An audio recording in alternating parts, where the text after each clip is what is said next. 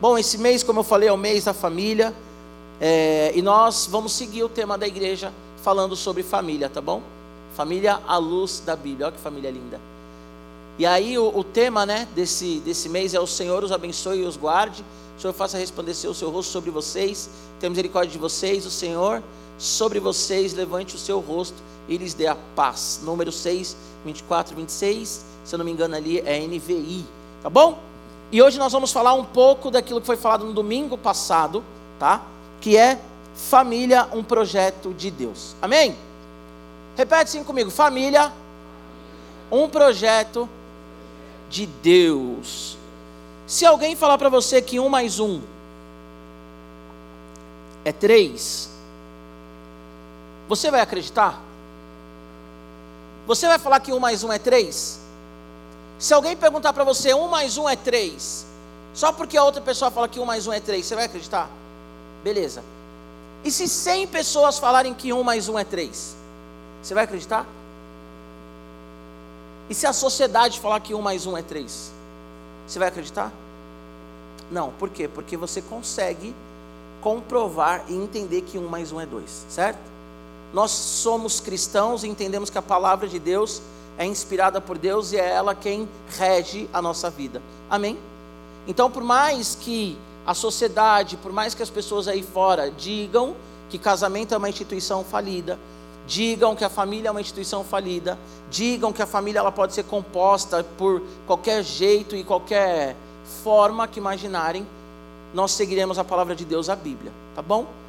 Tem uma uma lei que está tramitando aí no Congresso para que seja aceito todo tipo de amor, todo tipo de família, desculpa. E aí essa lei que está tramitando ali no Congresso em Brasília, Uh, ela foi inicialmente feita pelo Jean Willis e depois agora é pelo alguma coisa Silva. Não vou Orlando Silva. Qual que é a ideia dessa lei? Diz assim que se pessoas, sei lá, três ou quatro ou cinco pessoas, elas se amam e se relacionam ali, amor sexual mesmo, e elas moram junto e elas quiserem constituir uma família, está valendo, porque a sociedade ela não pode reprimir aquilo que a pessoa entende como família. Então, o que, que essa lei quer dizer? Que a poligamia ela é uma família, tá? Que o fato de de repente é, você tem uma mulher e aí vocês combinam de virarem um trisal ou um hexasal ou um pentasal ou sei lá o que sal, ninguém pode olhar para vocês e falar que vocês estão errados e viva o amor, tá? toda a liberdade aí para vocês viverem esse tipo de família. Agora, pasmem, tá? Não é exagero. A ideia dessa lei também diz que se um pai ele ama a sua filha, certo? Ele pode então viver o amor com a sua filha, porque todo amor, todo princípio de amor vale. Então, qual que é a ideia dessa lei? É desconstruir totalmente a ideia de família, que a sociedade já vem fazendo isso, e é também, além de trazer poligamia, pedofilia. Tá? Então vocês que são jovenzinhos, vocês têm que estar inteirados no que está acontecendo. Eu não vou falar de política aqui hoje, ok? Mas estudem as propostas políticas de deputados, vereadores, senadores, presidente, prefeitos. Estudem. Não fique só sendo papagaio de pirata, ok? Ah, eu defendo fulano, eu defendo ciclano. Mais do que defender é entender o que está por trás das pautas das pessoas. Eu já falei aqui para vocês, eu não lembro quem ainda, é, é, quem já era do radical, quem ainda não era, mas por exemplo, quando na década de 60 a sociedade ela vinha então se sentindo é, reprimida, né, pela que, pelas questões da sociedade da, da, da sociedade tradicional, do povo que era um povo mais conservado, eles usaram cinema, eles usaram desenho, usaram quadrinhos para se posicionarem. Eu sou fã dos X-Men, eu acho que não vai ter nenhum tipo de herói, de saga, de nada que se compare aos X-Men. Mas os X-Men eles nascem na década de 60, é, colocando ali os mutantes como pessoas em que a sociedade não olhava, que a sociedade não voltava os olhos para elas e mostrando assim: nós somos uma minoria que vamos vencer, tá? Então foi usado o quadrinho para isso. Inclusive tem umas frases do, tem uma frase do Magneto que eu não vou lembrar agora de cor, que é uma frase do Malcolm X. E se vocês olham para o X-Men, vocês vão ver que o Magneto ele é um cara que ele quer revolução por meio da força, como Malcolm X. Pastor, quem que é o Malcolm X? É um cara que ele lutou pela liberdade racial nos Estados Unidos, mas com arma. Então ele pegava em armas ele falava: vamos matar todos os racistas, opressores e tal. Em contrapartida, nós temos quem? O Martin Luther King, que lutou também contra o, o preconceito racial, mas de uma forma pacífica, não pacifista de braços cruzados, mas ele orava, ele, ia, ele marchava, ele falava assim: olha, não pode sentar no lugar dos brancos, vamos sentar no lugar dos brancos, vão protestar, vão para as cabeças. E o Martin Luther King ele foi muito mais efetivo do que o Malcolm X, por exemplo. Agora o que eu estou querendo dizer para você, o Magneto ele é um cara que ele quer a revolução por meio da força como Malcolm X. E o professor Xavier, ele é um cara que ele quer a revolução, mas por meio da paz. Ele não quer matar os humanos. Ele quer fazer então com que os humanos e os mutantes vivam em paz. Que foi a luta do Martin Luther King e a luta do Malcolm X era que as pessoas ali aceitassem mesmo a imposição dos negros ali da época, dos afro-americanos, por meio de arma, ok? Pastor, por que você está falando isso? Para a gente entender que as mídias elas vão moldando o pensamento social. Então as séries, elas vão falando, todas as séries vão falando ali o mesmo assunto. As novelas, os desenhos. Então, pô, na década de 90 por ali, a, a, a Globo ela começou a colocar muita traição na novela. Começou a colocar na malhação muita traição, muita adolescente grávida. Aí você fala assim: não, eles estão trazendo a realidade. Não, senhores. Eles estão querendo moldar o pensamento social. Porque tem uma coisa chamada também neurônio espelho.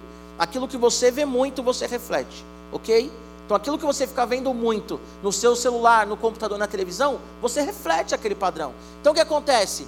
Na década de 80, 90, 70, o, o, o divórcio era um escândalo. Como deixou de ser um escândalo? Começa a colocar direto na televisão, começa a colocar direto nas mídias, e aí deixa de ser um escândalo. Os Estados Unidos ele tinha uma guerra muito forte com a União Soviética, com a Rússia. Qual que era a bandeira da União Soviética? Vermelha. Qual que era a bandeira dos Estados Unidos? Aquela mais coloridinha, mas eles representam o azul. A minha geração cresceu brincando com o bem é azul e o mal é vermelho. Então todo o desenho, o cara do bem ele era azul, o cara do mal ele é vermelho. Aqui tinha um desenho na minha época que acho que voltou agora, que era o, acho que era o G.I. Joe, que os mais, os melhores ali, os mais fortes eram azuis. E o vermelhinho eles eram do mal. Aí sai o filme do Rock Balboa. Quem que é o, o, o vilão? Ivan Dragon, que ele é da União Soviética. Então o que acontece? A, a mídia ou a, as pessoas que estão por trás aí do, do, do, dos veículos, né, dos meios, por meio da internet, enfim, eles vêm moldando padrões. E hoje em dia, qual que é o padrão que está sendo moldado? a desconstrução da família. Então, por exemplo, hoje o fato da homossexualidade não assusta mais. Hoje, na verdade, ser heterossexual é um problema. Então, hoje em dia já existe o PAN, já, já existe um monte de coisa. Já existe aí a pessoa que, sei lá, daqui a pouco a gente vai sair na rua e vai ver um cara de mão dada com, com um cachorro. E ele vai falar assim: opa, eu faço o que eu quero. E outra, viva o amor. Deus é amor. Ah, então quer dizer que eu não posso casar com a minha cachorrinha. Deus é amor, você vai me julgar? Ai, pastor, retrógrado, opressor, machista, aí vem todos os rótulos, né? Esses tempos atrás, e vocês ouviram eu falando isso, uma menina virou para mim e falou assim, uma pessoa, né? Pastor, se entrar um homossexual na igreja, como que ele vai ser recebido? Bem, bem. Bem, eu, eu, eu Giba, pastor Giba, recebo bem. Converso no gabinete, oro, tudo mais. Aí eu falei para essa pessoa assim: e se eu for na parada LGBTQIA, e, e só chegar lá e falar assim: Oi pessoal, tudo bem? Vim aqui dar um rolê com vocês, eu sou pastor. Eu vou ser bem recebido? Aí ela falou: Não. Eu falei: Então. E aí eu sou retrógrado, eu sou opressor, eu sou isso, eu sou aquilo. Se eu chegar em qualquer lugar e falar que eu sou um pastor, eu vou ser expulso. Ou eu vou ser mal falado. Se eu chegar nas universidades federais hoje e falar eu sou um pastor, Ah, seu burro, não estudou, ignorante, retrógrado e tal, tal, tal. Então, é a sociedade que a gente vive. E aí nós temos medo de nos posicionar. Por quê? Porque nós temos vergonha. Eu estava tomando um café com o pastor Roberto esses dias, e ele disse algo muito interessante. O que, que a sociedade fez? Cara, vai ter um, um presidente ali que vai tomar posse da presidência. Coloca um cara para fazer oração. Fez oração? Beleza, você já teve o seu lugar de fala. Agora nós vamos falar sobre ciência, sobre casamento, nós vamos falar agora sobre família, só que você é religioso, você já teve o seu lugar de fala. Aqui não é seu lugar de fala. Aqui é um fato, aqui é ciência. Aqui são emoções. Você já teve o seu lugar de fala. E se nós nos posicionarmos, vai falar assim: peraí, você está falando muito, você é preconceituoso. E aí nas escolas, muitos de vocês têm medo de se posicionar. Por quê? Porque a maioria já fala o que é certo. Só que eu vou voltar para a ilustração que eu fiz no começo. Se alguém falar que um mais um é três, você vai falar que é três? Não. E se tiver 100 pessoas e a 100 falar que um mais um é três, você vai falar que é três? Não. Por quê? Porque toda fala contra a família, na verdade, são falas baseadas nas emoções. Nas pessoas querendo fazer aquilo que de repente elas desejam fazer e acabou. Bom, pastor, eu não acredito que existe Deus. Você acredita que existe certo e errado? Acredito. Você acredita na moral? Acredito. Só isso prova que existe Deus. Porque ninguém te explicou a moral. A moral está dentro de você. Então, se você tem um conceito de moral, existe um Deus. Ponto. Acabou a discussão. Gênesis 3, 24. Abre aí, por favor.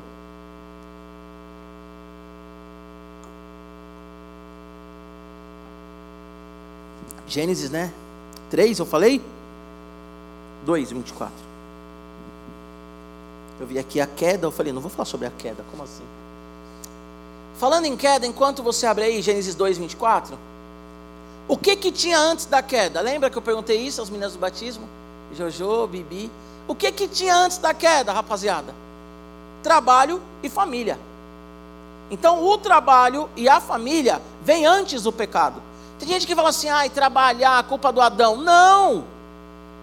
Não, o trabalho ele vem de Deus, cara. O nosso Deus é um Deus que trabalha.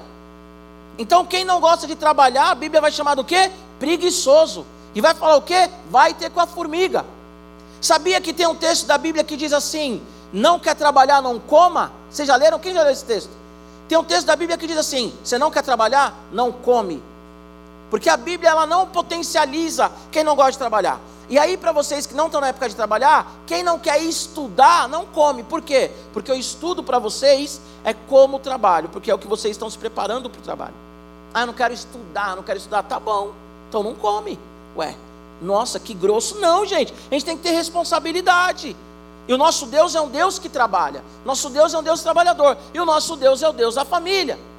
A família, ela é composta por pessoas que unidas formam uma família. Eu, Mariana, Elo e Olivia. Quatro pessoas, uma família. Vocês já ouviram falando isso. Pai, Filho e Espírito Santo. Três pessoas, um Deus. Então a família ela é a expressão do que Deus é. Gênesis 2, 24. Por isso o homem deixa pai e mãe e se une à sua mulher tornando-se os dois uma só carne. No princípio, Deus ele criou todas as coisas, falou que tudo era bom. E aí ele criou o homem, depois ele olhou e falou assim: tudo é muito bom. E aí o homem já começou a trabalhar. O homem ele deu nome a todos os animais. O homem era quem cuidava da terra. O homem já estava ralando, trabalhando. Aí a Bíblia diz que de repente Deus olha e fala assim: opa, não é bom que o homem fique só. O homem sozinho é um caos, gente. O homem sozinho é um, é um problema. Se eu não fosse casado, por exemplo, com certeza a minha alimentação, o meu sono seria totalmente diferente do que é hoje. Por quê? Porque a mulher tem é, esse tipo de preocupação, né? Ontem eu fiz um stories lá da gente no Flow. A primeira coisa que a Mariana comentou: cadê a Elo? Com quem a Heloísa está? Eu não vi a Heloísa, acho que ela colocou isso. Eu não vi, é, cadê a Elo? Onde a Elo está? Aí colocou isso. Aí eu fui e fiz outros stories. Filha, fala para a mamãe que tá tudo bem e tal. Porque a mulher ela tem essas preocupações, o homem não, né? O homem é mais cabeça fresca e tal. Né? O homem, se depender do homem, ele come só miojo, come só lasanha congelada e tudo isso. Se bem que tem umas meninas aí também que já estão nesse esquema. Mas o homem, se depender dele, ele vai comendo ali qualquer coisa, dorme mal e, cara, né? A gente sempre brinca, né, TH? A gente foi lá ver o acampamento. No acampamento os meninos não tomam banho, as meninas ficam lá, ai, tem chuveiro quente, tem chapinha, tem não sei o quê. As meninas se deixar tomam três banhos por dia. Qualquer pisadinha na grama vai tomar um banho. Os meninos já tipo, ah, pra que tomar banho, mano? Pula na piscina e tá suave, tá tudo certo e tal. Porque o homem é, ó a risadinha dos meninos, é isso, meninas. Para os meninos é o seguinte: pulou na piscina, já era. Ah, e o grude? Que grude? Vai grudar, daqui a pouco vai jogar bola, vai suar de novo. Então o homem sozinho é um caos, certo? Então Deus olhou e falou assim: esse cara vai me dar trabalho. Aí ele vai e faz a mulher, linda, maravilhosa. Quando Adão ele olha Eva, é louco, né? Que o texto diz assim, que ele olha e diz assim: essa é osso do meu osso, carne da minha carne. O Adão versão Giba é tipo assim, quando eu olhei a Mariana e falei, mano, você é louco, tio. Mariana tava com cabelo vermelho, ruiva tal. Eu falei, mano, olhão verde assim, mogada. Falei, uau! Osso do meu osso, carne da minha carne. Eu quero para mim, Senhor, por favor, me abençoa. Aí ele me abençoou. Então Deus ele faz a mulher para completar o homem, ok? Ele faz a mulher para que o homem ele tenha alguém para caminhar junto com ele e para que o homem, essa é a palavra mesmo, para que o homem ele seja completo. Eu quero que você entenda que nós temos atributos de Deus em nós.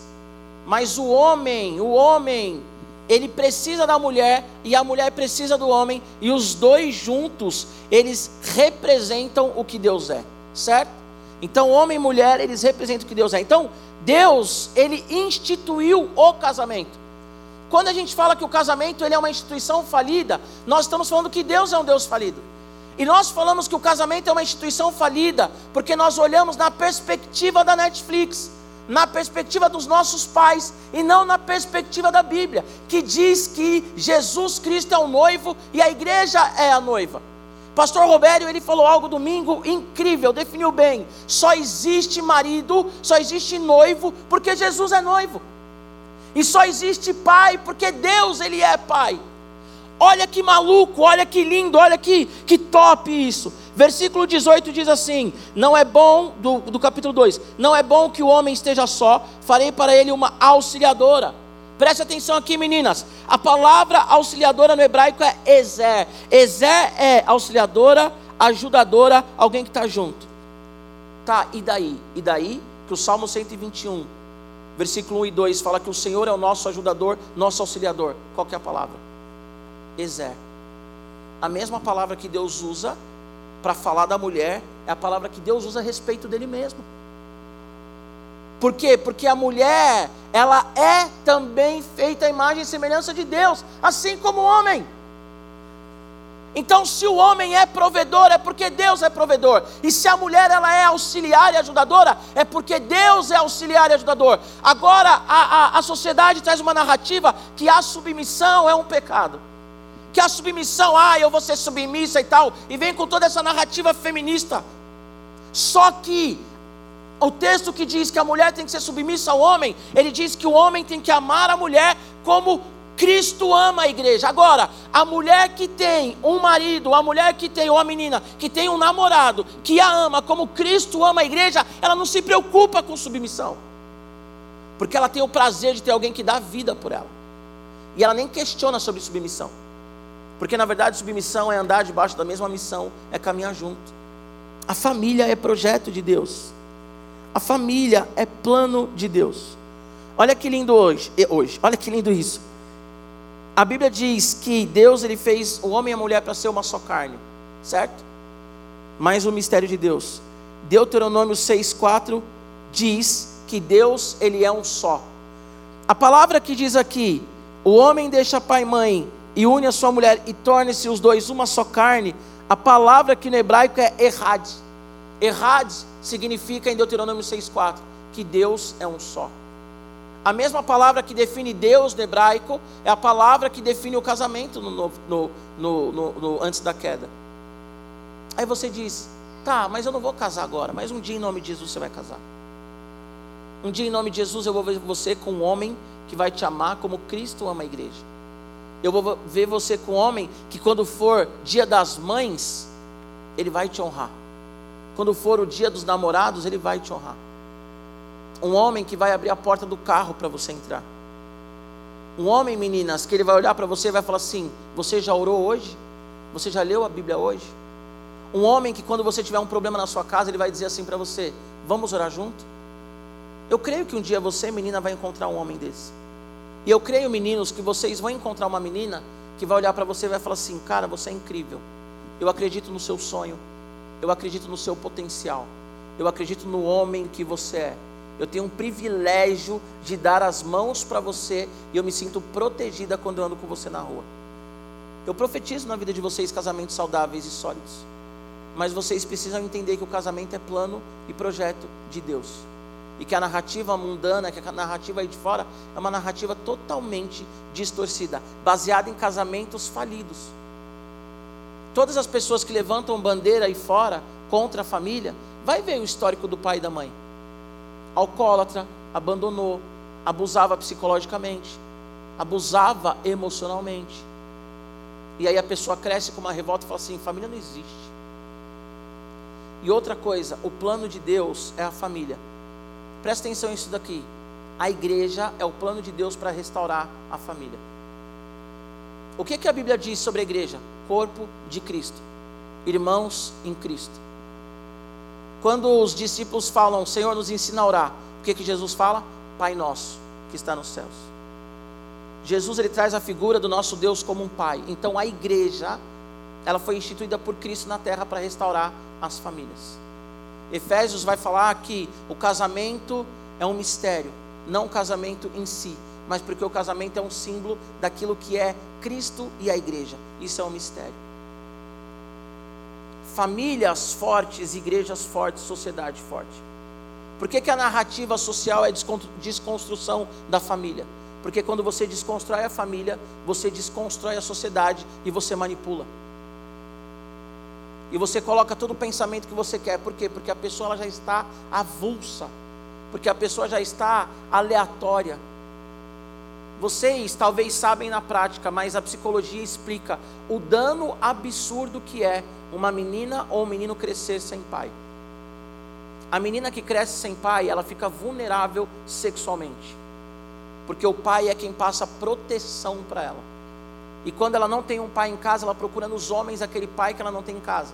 Só que como aqueles homens não são o seu, o seu pai, ela se relaciona sexualmente.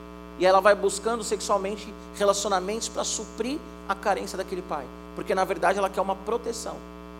Mas ela não tem essa proteção. Algumas vão para outro viés. Vão para a questão da homossexualidade. Por quê? Porque tem ranço do homem, da figura masculina. E os homens a mesma coisa. Ou se torna um homem abusador, porque não teve um pai, então a figura dele de homem, de, de se impor na sociedade, é ser um abusador ou ele também vai para a questão da homossexualidade, porque ele está buscando o pai que ele perdeu. Então, se destrói a família, você consegue destruir a sociedade e você consegue destruir uma igreja. O ataque do diabo é contra a família. Por que, que a homossexualidade está tão aí em alta? Porque é para acabar com a família. Pastor, mas os homossexuais não constitui uma família? Desculpa, gente, eu sou um pastor. Biblicamente, não. Por quê? Porque o homem e a mulher foram feitos para se completarem. Tá, pastor, mas a Bíblia não rege a minha vida, não sou crente. Tá bom, biologicamente também não dá certo. Eu fiz uma pregação aqui chamada A Bíblia e a Homossexualidade. Escutem lá, está no YouTube. Não tem comprovação científica que alguém nasce homossexual. E toda tentativa para provar que alguém nasce homossexual foi frustrada. Todas foram frustradas. Assim como não tem comprovação científica sobre o evolucionismo. Já falei aqui também. Tanto o criacionismo como a heterossexualidade é comprovada pela ciência. Já que a gente quer falar de ciência, é comprovada. Agora, qual que é a questão? Eu vou taxar de burro, eu vou taxar de ignorante, eu vou falar que esse é o lugar de fala. Por quê? Porque quando ele se posicionar, eu vou falar assim: você não conhece de ciência, você é burro, você é crente retrógrado. Então a gente já chega com rótulo. Nós já chegamos na rodinha e, hum, olha o ignorante. Olha o cara que só vem falar de religião. Só que no fundo, no fundo, a ciência séria concorda com a Bíblia. A biologia prova a Bíblia. Só que a narrativa hoje é uma narrativa emocional. Ah, eu quero ser qualquer coisa. Então eu vou dizer que é certo. Por quê? Porque eu quero ser certo. Não é, não é certo. É errado. Deus ele fez o homem para a mulher, a mulher para o homem, para construir uma família, terem filhos.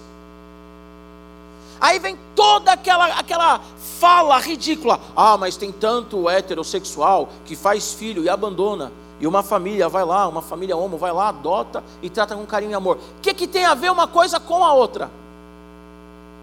Porque também tem família homossexual que adota e trata mal. E abusa. E tem família heterossexual que trata bem. Agora, para defender a fala, a narrativa, usa sempre o exemplo, o exemplo ruim. As pessoas elas se cansam da igreja. Elas não vão falar do exemplo bom do pastor que abraçou, do pastor que chorou, do pastor que estava junto, do pastor que perguntou como é que está a família, do pastor que levou em casa, do pastor que pagou alguma coisa. Ninguém vai falar isso.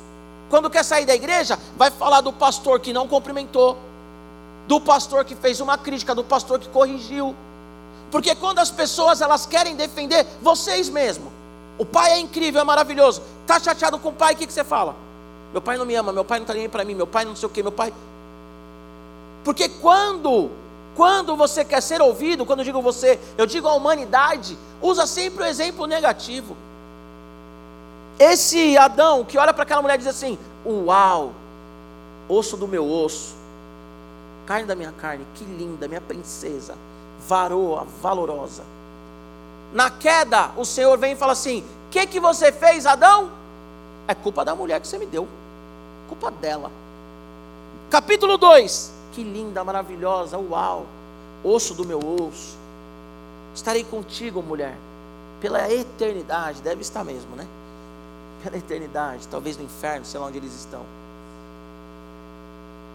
Mulher da minha vida, capítulo 3 a mulher que você me deu. A mulher que você me deu, a culpa é dela. A culpa é da Eva. E aí ele começa a vir trazendo um monte de argumento para Deus. Por quê? Porque ele errou. Mas quando ele erra e ele quer estar isento da culpa, ele culpa a mulher. É igual nós. Nós somos iguais a ele, né? Porque nós somos a, a descendência de Adão. Somos amigos. Deu um BO.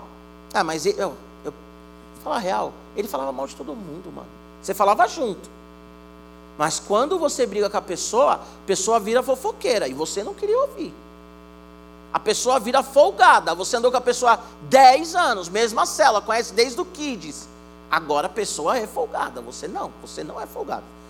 10 anos de amizade andando junto todo dia e você não era folgado, não é folgado. A pessoa era. Porque quando nós estamos querendo provar para os outros que nós estamos certos, a gente descarta toda coisa, todas as coisas boas e colocamos a nossa narrativa. E a narrativa do mundo é essa. Deus ele não é a favor do machismo. Como eu já falei, a palavra Ezer é a mesma palavra para Deus ajudador no Antigo Testamento. Vamos trazer para o Novo Testamento? A Bíblia diz que a mulher é auxiliadora, não é? Ajudadora? Beleza. Espírito Santo, qual é a palavra para Espírito Santo no Novo Testamento? Parácletos, do grego. Sabe o que é parácletos? Auxiliar, ajudador. Então a mulher que fala que Deus é machista, que a Bíblia é machista, ela não sabe do que ela está falando, ela está vindo com uma narrativa do mundo. Até porque, deixa eu te falar uma coisa: na época de Jesus, as mulheres não eram ouvidas. Quem que dignificou as mulheres na época de Jesus? Jesus. Que andou com mulheres, que caminhou com, caminhou com mulheres, que quando mulheres choravam aos pés deles, dele, os discípulos falavam assim: manda ela embora. Ele falava assim: opa, não, essa mulher tem uma grande fé e muitas pessoas vão ouvir a história dela. Deixa ela. Quando Jesus ressuscita, quem são as primeiras pessoas que ele aparece? As mulheres. Aí vem toda uma narrativa falando, ah, mas ah, é feminista, é machista, não sei o que, tal, tal, tal. Não, a Bíblia não é machista. Deus ele fez homem e mulher. Só que ele fez homem e mulher para cada um exercer um papel Mulher não tem que exercer papel de homem, homem não tem que exercer papel de mulher. Talvez eu já tenha dito isso aqui, mas se entrar uma barata aqui, nego velho, e você sair gritando, correndo, as meninas vão olhar para você e falar: Oxi, O maluco tá correndo da barata, mano. E as meninas aqui, vai. E o cara, ah! E aí? Não é questão de machismo e feminismo, é realidade. É realidade, ok? Entre um maluco aqui, falando que vai sair na mão com todo mundo, você vai pegar as meninas, vou pegar a Sara e falar: Ô Sarinha, vai lá me defender. É claro que não, vou falar, seu amigão, calma. Calma o okay, e tal. E nessa já vai ter um outro homem falando para as meninas: Ó, desce lá por trás, tal, entra numa sala, deixa aqui com a gente. Já contei a história aqui quando eu achei que eu ia ser assaltado. Virei para a Mariana e falei: Ó, você sai correndo. Eu vou sair na mão com os caras. Tava com medo. Eu tinha certeza que eu ia tomar um pau.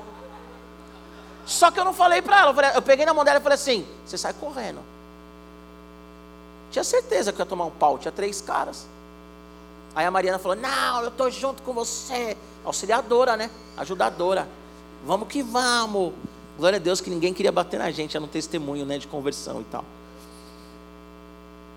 Mas, gente, a família ela é plano e ela é projeto de Deus. E a família ela é constituída pelo Senhor para expressar quem Ele é. Amém? Pai, Filho e Espírito. Uma unidade composta. Deus, Ele é uma família. E a igreja, ela é levantada para constituir, não, mas para resgatar a família que se perdeu. E toda tentativa do diabo é para desconstruir a família. Porque se ele desconstrói a família, ele desconstrói, ele destrói a sociedade. E a sociedade fica perdida, cada um fazendo o que quer. E cada um na sua narrativa. Cada um querendo resolver o problema à sua maneira. Qual que foi o primeiro pecado da humanidade? Desobediência. A desobediência é a artimanha de Satanás para destruir as famílias. Qual que é o primeiro mandamento com promessa? Honra o teu pai e tua mãe, para que você tenha vida longa e os seus dias sejam bons. O diabo ele faz de tudo para que o filho desobedeça os pais, para que o filho saia de casa brigado com os pais, para que o filho diga: Eu não quero nunca mais olhar na sua cara, mãe, olhar na sua cara, pai. Para que o filho saia de casa ou para que os pais saiam de casa. Por quê? Porque aí ele consegue colocar no coração da família o que ele quer. Tem muito adolescente, muito adulto, eu, muitas pessoas, que podem ter dificuldades em se relacionar com Deus, porque Deus ele se revela como um pai. Tem pessoas que não conseguem, eu já atendi gente assim, tá? Não é palavras ao vento. Tem pessoas que têm dificuldade de orar, porque tem que chamar Deus de pai. Porque o diabo ele quer criar esse essa, essa rixa nas famílias, porque isso reflete na relação com Deus. O filho que tem dificuldade de obedecer pai e mãe, ele vai ter muita dificuldade de caminhar com Deus, porque Deus é um pai. O filho que tem dificuldade de caminhar com pai e mãe, ele tem dificuldade de caminhar com Deus. Essa é a verdade. E não estou falando que você tem que caminhar com seu pai que te abandonou, com seu pai se humilhar e tal, se o seu pai não quer o relacionamento com você, não é isso. Perdoe, ok? Perdoe. A Bíblia diz: depender de vós, tenha paz com todos. Mas se não quiser o relacionamento, continua a sua vida, faz a sua parte, tá bom? Não quero jogar um peso também no seu ombro.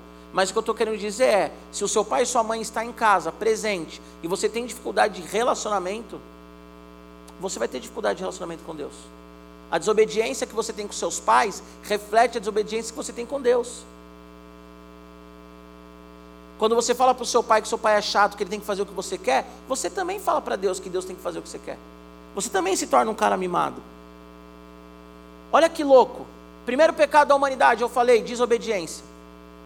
Agora a Bíblia vai dizer que Jesus Cristo, ele foi obediente até a morte e morte de cruz. E tem muito filho que é muito mais semelhante ao Adão, que deu as costas para Deus, do que ao Cristo que foi obediente até a morte e morte de cruz. Você tem que honrar o seu pai e a sua mãe, porque o seu pai e a sua mãe são autoridade de Deus sobre a sua vida. Ah, mas eu discordo do que o meu pai e minha mãe falam. Ora, reclama com Deus. Não está feliz? Reclama com Deus. Ah, mas o meu pai e a minha mãe não interessa. Eu uma vez eu falei furioso, agora acabou com a palhaçada. Mas tinha uma época no radical, Fê, tinha uma época no radical, que as meninas, umas, algumas, não todas, chamava a outra de mãe. Mãe. Mãe, Gente, vai para o inferno com esse negócio. Mãe, pai, pai, meu pai. Que mané meu pai, irmão? Aproveitar que amanhã é o dia das mães, a sua mãe te carregou nove meses. Aí você olha para uma menina que você conhece, que tem a sua idade, a sua idade, a sua idade. A mulher ficou nove meses carregando, sofreu, chorou, achou que ia desmaiar, saiu sangue, deu de mamar. Tem algumas mulheres que o seio, o, o, o, o leite, ele fica, ele petrifica. Tem que fazer cirurgia para tirar aquele leite petrificado. A mulher toda vaidosa ficou com um monte de estria na barriga. Vai para a praia, usa maiô. Aí você conhece uma menina, você tem 15 anos, a menina 16 chama a menina de mãe. Eu tenho vontade de matar, mano. Tenho vontade de. Mãe. Ô mãe. Ah, mãe. Não dá. Esse yes eu gosto do yes. Volta, yes, volta. E pai, então. E pai, agora que eu sou pai, então. Oh, meu pai na fé. Eu vou falar, vou, deixa, deixa, deixa eu abrir o coração para vocês. Eu vejo todos vocês como irmãos mais novos e alguns como filhos mesmo. Mas eu não quero que vocês me chamem de pai, porque eu não sou pai de vocês. Porque vocês têm um pai. Ah, Giba, mas o meu pai me abandonou e tal, não sei o que. Beleza, então não me chame de pai. Porque eu sou seu pastor, que já tem uma conotação de pai, né? Padre, na verdade, a palavra padre vem de pai. Honra o seu pai, honra sua mãe, ora por eles. Ah, meu pai não é crente, ora por ele. Minha mãe não é crente, ora por ela. Não fala mal da sua mãe para os outros. Não fica falando que ah, a mãe da fulana é mais legal do que a minha mãe. Você não convive. Quer que eu dou um exemplo, gente? Casamento, que é a instituição de Deus. Que eu estou falando aqui que é uma bênção, que é o plano do Senhor para toda a humanidade. Mas eu vejo os casaizinhos de namorado, com tanta frescurinha, eu fico pensando quando casar.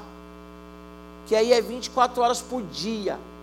Briga porque ah, ele, o, o, o trident dele é de menta quando você casar, ele vai apertar o negócio do, da pasta de dente totalmente diferente de você. Vai jogar a toalha molhada em cima da sua cama. Você vai querer assistir Us, ele vai querer assistir um filme de guerra. Você vai falar, não é possível. Você vai colocar um filme lá de comédia, e ele, eu agora eu vou abrir meu coração. Eu coloco comédia para assistir a Mariana, comédia romântica, ela fala assim: ah, mano, não vou assistir, não, vou dormir. Esse negócio, ri dos negócios mó idiota, mano. Coloco lá gente grande, ela não assiste gente grande. Melhor filme da história da humanidade.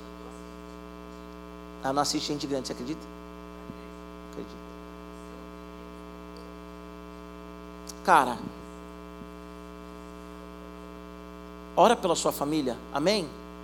Você que não tem uma família cristã, ora pela sua família. Deixa eu te dar um conselho de pastor e amigo. Não vai pela narrativa do mundo. Não vai por aquilo que o mundo diz. O plano de Deus é: o homem deixa pai e mãe, se une à sua mulher e os dois se tornam um. Vocês ainda estão um pouquinho longe disso. Mas a forma que vocês tratam os pais de vocês, vocês vão tratar o marido e a mulher. Parece piada, mas é real. É real. Para finalizar, vou expor a minha esposa mais um pouquinho, ela está lá atrás. Hoje ela está aqui. Quando eu fui conversar com o pai da Mariana sobre casamento, que o homem tem que ir na casa da mulher. Ó, oh, vou dar uma dica, hein, meninas? Sempre dou essa dica no Ups Calma Crush. Em junho nós teremos Ups, Ups Calma Crush, última temporada, porque já é a terceira. Eu sempre dou essa dica. Se o cara fala que te ama, está namorando com você, e ele está orando por você, e Deus revelou XYZ, e ele não fala com seu pai, ele é um mentiroso. Porque o cara que quer realmente uma coisa séria com você, ele vai na sua casa, falar com a sua mãe e com o seu pai. Se ele não fizer isso, você fala assim: vaza, negão, marcha.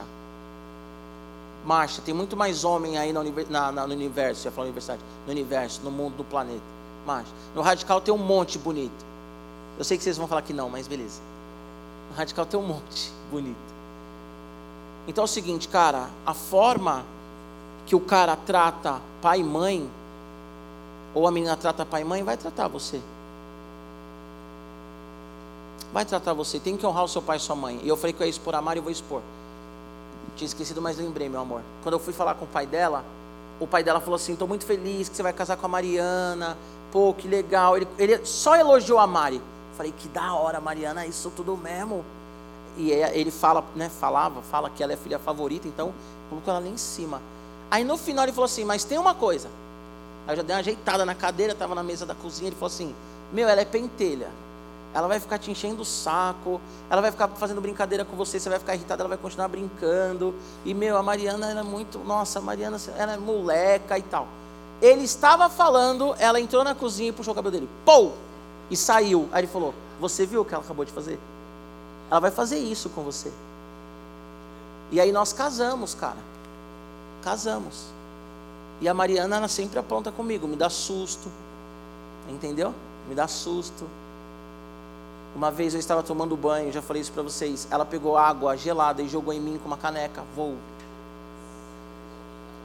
Então, assim, casamos, nego velho. Eu experimentei, mas por quê? Porque a forma que a pessoa trata o pai e a mãe, ela vai te tratar. Não adianta falar assim, ai, ele é ignorante com o pai dele, ele deu uma cabeçada no nariz do pai dele, mas ele é tão carinhoso comigo. Casa, casa, casa. Eu vou lá na sua casa ver seu nariz arrebentado. Casa. Ai, ela é tão preguiçosa na casa dela, ela não lava uma louça, pastor, mas em casa, quando casar, ela vai lavar. Casa, negão, casa. Ela vai lavar, você vai ver a louça, cheia de rato, barata, mosquito da dengue. Você vai ver. Casa. A não ser que se converta, tá bom? Se converteu. Aí beleza, mudou. Mas se não se converter, mano, esquece. E a gente sempre fala isso, é tom de brincadeira, mas é real. Se trata pai e mãe de qualquer jeito, vai te tratar de qualquer jeito. Esquece. Amém? Para finalizar, a igreja e as famílias, pastor Roberto também estou roubando essa dele. A igreja e as famílias são sistemas de normatização bíblica. O que, que isso quer dizer? Por que, que o mundo ataca tanto a igreja e as famílias? Porque nós temos um padrão de moral e ética, que é a palavra de Deus. E tem coisas que nós entendemos que é pecado. Isso não quer dizer que nós somos preconceituosos, mas é pecado. Mas é pecado. Deus ele fez um homem para uma mulher. Deus ele fez a família para representar quem ele é. Deus ele quer que o filho obedeça os pais e que os pais também sejam alguém que honrem os filhos. Malaquias diz que Deus ele vai converter o coração dos pais aos filhos, dos filhos aos pais, quando buscarem. Efésios vai falar: pais, não provoquem a ira dos seus filhos, filhos, honrem os seus pais. Então a família é plano de Deus. Giba, pode subir aqui. Ah, hoje não tem teclado, né? Pode subir aqui a banda, a gente já vai dar recado e tchau. Deixa eu falar uma coisa: tem muitas meninas que eu converso de gabinete ou de outras igrejas, em qualquer lugar, que não querem casar. E elas dizem assim: Eu não vou casar porque o casamento do meu pai é horrível. Eu não vou casar porque eu não quero viver o que minha mãe vive. Deixa eu te dizer uma coisa: não é porque o casamento dos seus pais é ruim que quer dizer que Deus ele não é o Deus da família, o Deus do casamento. Não é porque o seu pai pisou na bola com a sua mãe ou vice-versa que quer dizer que seu marido vai pisar na bola com você também. Então você não tem que pegar a carga que não é sua e falar, ah, eu não quero casar. Casa é bom. É bom, gente, ter alguém. É bom ter alguém que você pode conversar sobre qualquer coisa. É bom ter alguém que você pode, sabe, chorar, você pode rir. Cara, é ótimo, cara, é maravilhoso chegar em casa cansado depois de um culto, ter uma esposa em casa e ela acordar e falar: "E aí, como é que foi o culto? Foi assim, assim, assado. Nossa, que legal, amor. Olha, aqui em casa foi assim, assim, assado." Coisa mais gostosa que tem na vida é você envelhecer com alguém de mão dada, abraçando, chamando de meu amor, de vida, de paixão, aqueles apelidinhos de criança. É a melhor coisa, dar um cheirinho na bochecha e falar: "Ai, que cheirosa."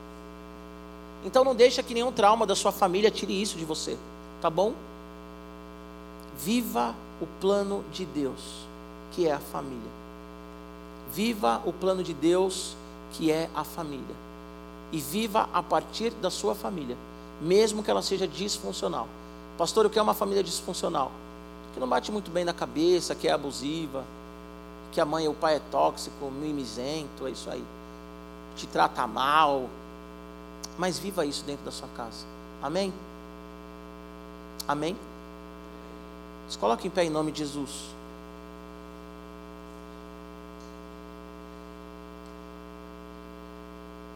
Semana que vem, se você quiser dar uma lida na história de Abraão, semana que vem nós vamos falar sobre Abraão.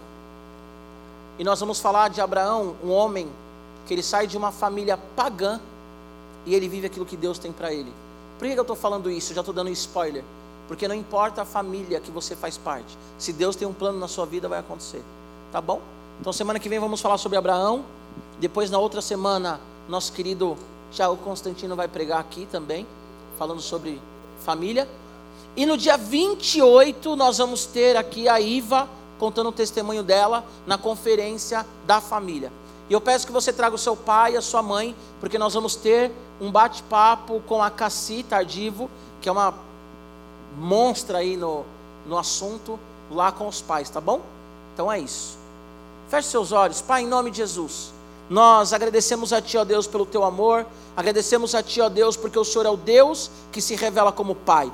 Espírito Santo, eu coloco cada pessoa aqui nas Tuas mãos, cada menino e cada menina. Coloco também os adultos que estão aqui, aqueles que estão em casa também nos ouvindo, clamando a Deus em nome de Jesus que ninguém venha carregar um trauma por causa de um pai que foi abusador. Que nós não venhamos atribuir a Ti, Senhor, a paternidade falida dos nossos pais, mas que nós vamos entender que a tua palavra diz, ó Deus, que o Senhor é um pai de amor, que o Senhor é um pai que realmente nos ama, que entregou o seu filho, Jesus Cristo, o único filho, o primogênito, Senhor, da igreja, o primogênito da família, para morrer no nosso lugar. Pai, a tua palavra diz, ó Deus, que uma mulher que está grávida, certamente ela não vai esquecer do seu filho, mas se isso vier a acontecer, o Senhor jamais se esquece de nós. Por isso eu coloco cada adolescente aqui no teu altar, os visitantes também, para que eles entendam que o teu amor paterno, ele não é igual do nosso pai, Senhor humano, que nos bateu, que abusou, que fugiu, que nos deixou sozinho com as nossas mães. Senhor, eu peço também que se alguém aqui, que amanhã, no Dia das Mães, não tem um motivo para comemorar, não tem um motivo para celebrar, em nome de Jesus, que essa pessoa entenda também que o Senhor é o Deus que está com ela, que Espírito Santo, o Senhor é o auxiliador, o Senhor é aquele que nos abraça, o Senhor é aquele Deus que está conosco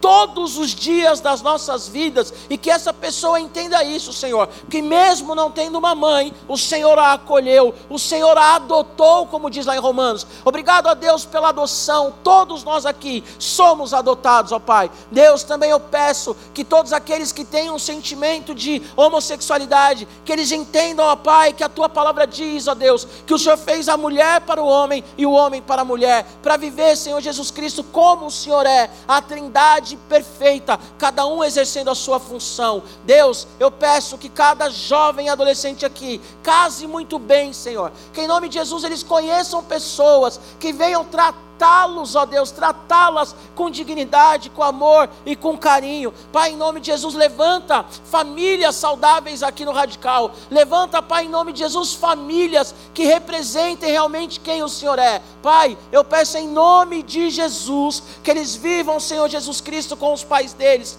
também uma vida de obediência uma vida de honra, uma vida, Senhor Jesus Cristo, de celebrar o teu nome dentro dos lares. Senhor, eu quero colocar toda a dificuldade agora de relacionamento, clamando a Ti, ó Deus, que o Senhor ouça a oração desse adolescente, que o Senhor ouça, Deus, o clamor do teu filho e da tua filha. Converta os pais, ó Senhor, salva o casamento. Espírito Santo, vá ao encontro agora desse pai, dessa mãe que estão brigando, pensando no divórcio e que volte, Senhor, a ser um casal saudável. Pai, nós dizemos não a toda narrativa do mundo. Nós dizemos não, Senhor Jesus Cristo, a tudo que nós temos visto a sociedade impondo nessa terra. Nós, ó Deus, dizemos não, Senhor, ao PAN, nós dizemos não, Senhor, ao poliamor. Nós dizemos não, Senhor, à poligamia, à pedofilia. Nós dizemos não, Senhor Jesus, ao sexo antes do casamento, ó Pai, porque o sexo ele é um presente do Senhor, uma aliança para o casamento. Se há algum menino, alguma menina aqui, ó Deus, que já não é também virgem e sabe, ó Pai, e sente a vergonha, o peso disso, ó Deus, que o Senhor venha perdoar nessa tarde. E que em nome de Jesus, esse menino, essa menina, se guarde até o dia do casamento. Deus, nós queremos viver a família à luz da Bíblia. Nós sabemos, ó Deus, que não é ser retrógrados, mas é ser um povo que te ama, Senhor, que foi feito para viver a família. Nós sabemos que o mundo jaz no maligno, mas a tua palavra diz que maior é aquele que está em nós do que aquele que está no mundo. Nessa, nessa tarde eu quero fazer um convite para você, fica com seus olhos fechados. Se alguém aqui que está longe de Jesus e não tem vivido essa paternidade, está afastado do Senhor, ou se alguém aqui que nunca caminhou com Jesus como filho, a Bíblia diz que se nós confessamos com os nossos lábios que Jesus é o Senhor e Salvador das nossas vidas, nós somos salvos e nós passamos a viver a paternidade santa, paternidade correta, nós passamos a ser filhos do Senhor Jesus. A Bíblia diz que aqueles que crerem no Senhor serão salvos, e aqueles que não crerem serão condenados e condenados à morte e ao inferno. Quero te fazer uma pergunta e eu quero que você seja sincero. Se você nunca confessou Jesus como Senhor e Salvador da sua vida, ou se você está afastado, eu quero te convidar a fazer isso hoje. Confessar Jesus por meio de uma oração como Senhor e Salvador da sua vida. Se você nunca fez isso, ou se você está afastado, Levanta sua mão onde você está e eu quero orar com você. Há mais alguém? Levanta sua mão. Há mais alguém? Há mais alguém? Há mais alguém? Não? Eu quero que você venha aqui à frente. Quero orar com você rapidinho. Vem cá. Corre aqui.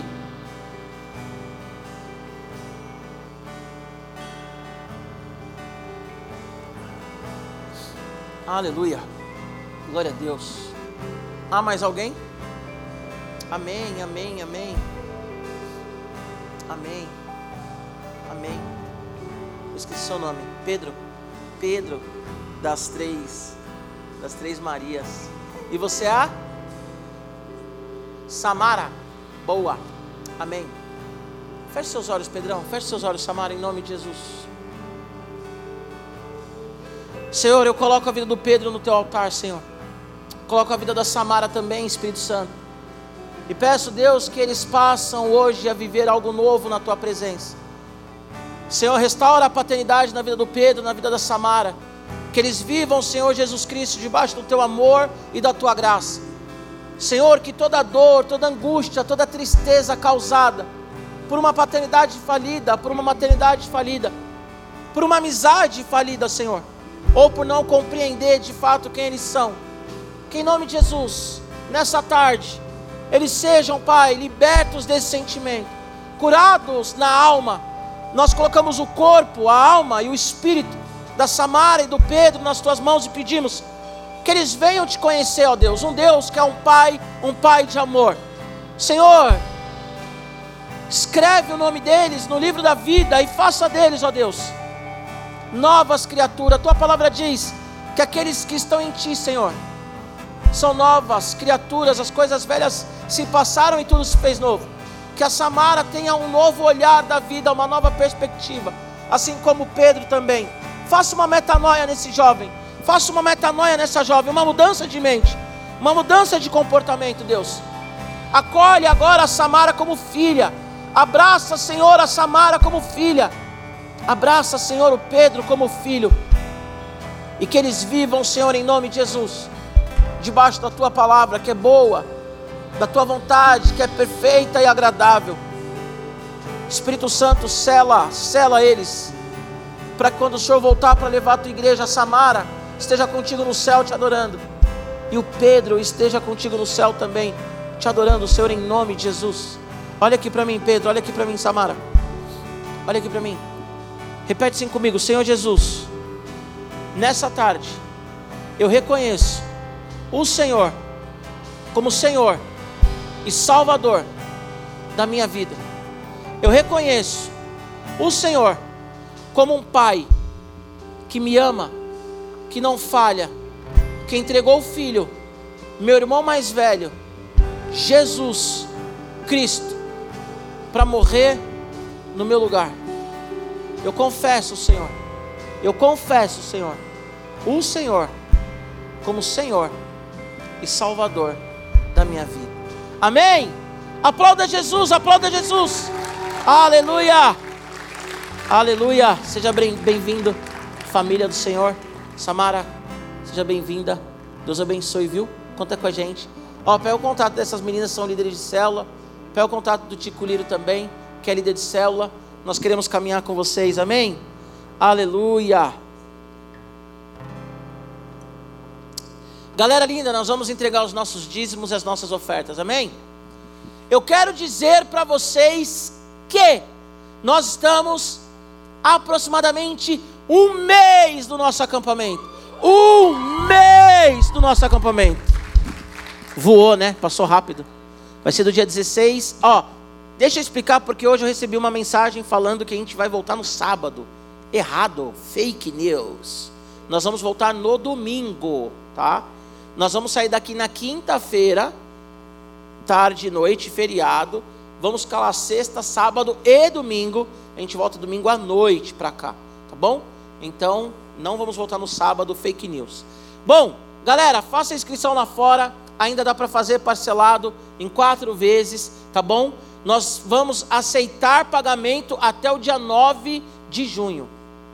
Pastor, dia 10? Não. Todo evento do Radical Team, no dia tem gente mandando mensagem. Dá para ir ainda? Não. Então, dia 9 de junho, último dia.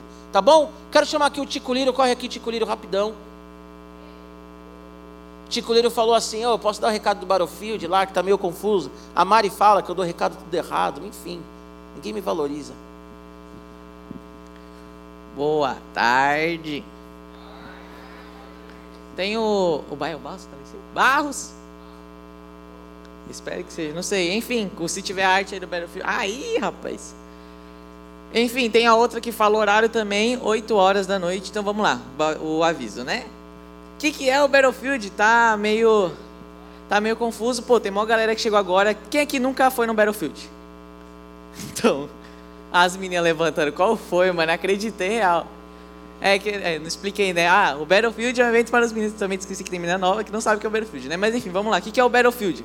O Battlefield, ele é um acampamento para os meninos. Um acampa dentro.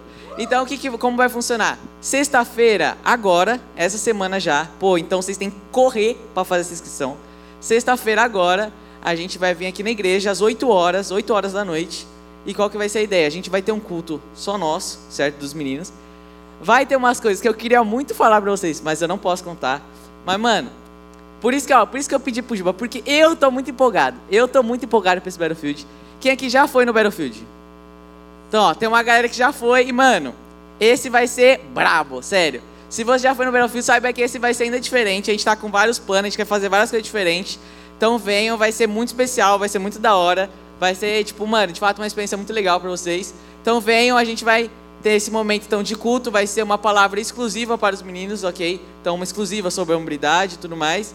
E a gente vai ter umas gincanas, um tanto quanto exclusivas. Então ó, a dica, ó, Traga uma roupa que não seja tão bonita, ok? Uma roupa que dê pra, pra zoar, não sei. Quase isso. Aí, ó, já deu a dica, mas é isso, mentira. Então vamos lá, ó. Então traga uma roupa aí pra dormir aqui, uma roupa que dê pra zoar, fechou? Então é isso, ó. Battlefield, então, vocês vão vir aqui 8 horas da noite, sexta-feira. E como faz a inscrição? Vocês podem falar com o seu líder de célula, ok? E para você fazer inscrição, você pode fazer em dinheiro, e aí vocês pagam hoje, ou vocês podem fazer em Pix, ok? Ah, tem o Pix aqui, ó. Que é o, a, e a conta também é agência, né? Se você quiser fazer por TED também. Isso. É a, é a conta do Barros. Davi, Davi Fernandes. Quem é Davi Fernandes? Mas beleza, então, ó. Fazer a inscrição. Tá aqui, ó, os dados bancários, 25 reais. Tico Liro, muito caro, não tenho como pagar? Fale com seu líder de célula também, a gente dá um jeito para você ir. Porque vocês têm que ir, ó. Quem é menina que levanta a mão? Oh, tá... E aí, rapaziada, qual foi? Quem é menino, levanta a mão. Quem... Ah, bom. Obrigado. Então, ó, vocês têm que fazer. Quem não fez a inscrição ainda? Estão moscando, rapaziada. Tem que fazer, pô. Tem que fazer. É essa sexta-feira agora. Se vocês não forem, eu vou zoar muito vocês porque vocês vão ter perdido um dia muito da hora, ok? Então, ó, Tá aqui o dinheiro, tá aqui o dinheiro, tá aqui para vocês pagarem e para fazer inscrição tem um link lá no Google Forms, eu vou mandar no grupo do Radical. Se você não tem esse link, pode me procurar e a gente dá um jeito, fechou? É isso. É isso. Galera, antes da gente tocar a nossa saideira, eu quero dizer que você que tem o dízimo e oferta vai trazer aqui no gasofilato, tá bom? Quem que está visitando a gente pela primeira, segunda vez, levanta a mão aí. Sejam bem-vindas, sejam bem-vindas. Ah, eu já conheci a Camille e a Júlia. A Jennifer também não é visitante? Levanta a mão, né, Jenny? Pô. Ó, aplauda Jesus, aplauda Jesus pela vida delas. Samara, você que veio aqui à frente, Pedro, eu quero que vocês. O, jo, o João Marcos, ele vai aí atrás. Ele vai entregar uma Bíblia para vocês de presente, tá bom? E ele vai pegar o contato de vocês só para a gente fazer uma aproximação, tá? Deus abençoe. É nós.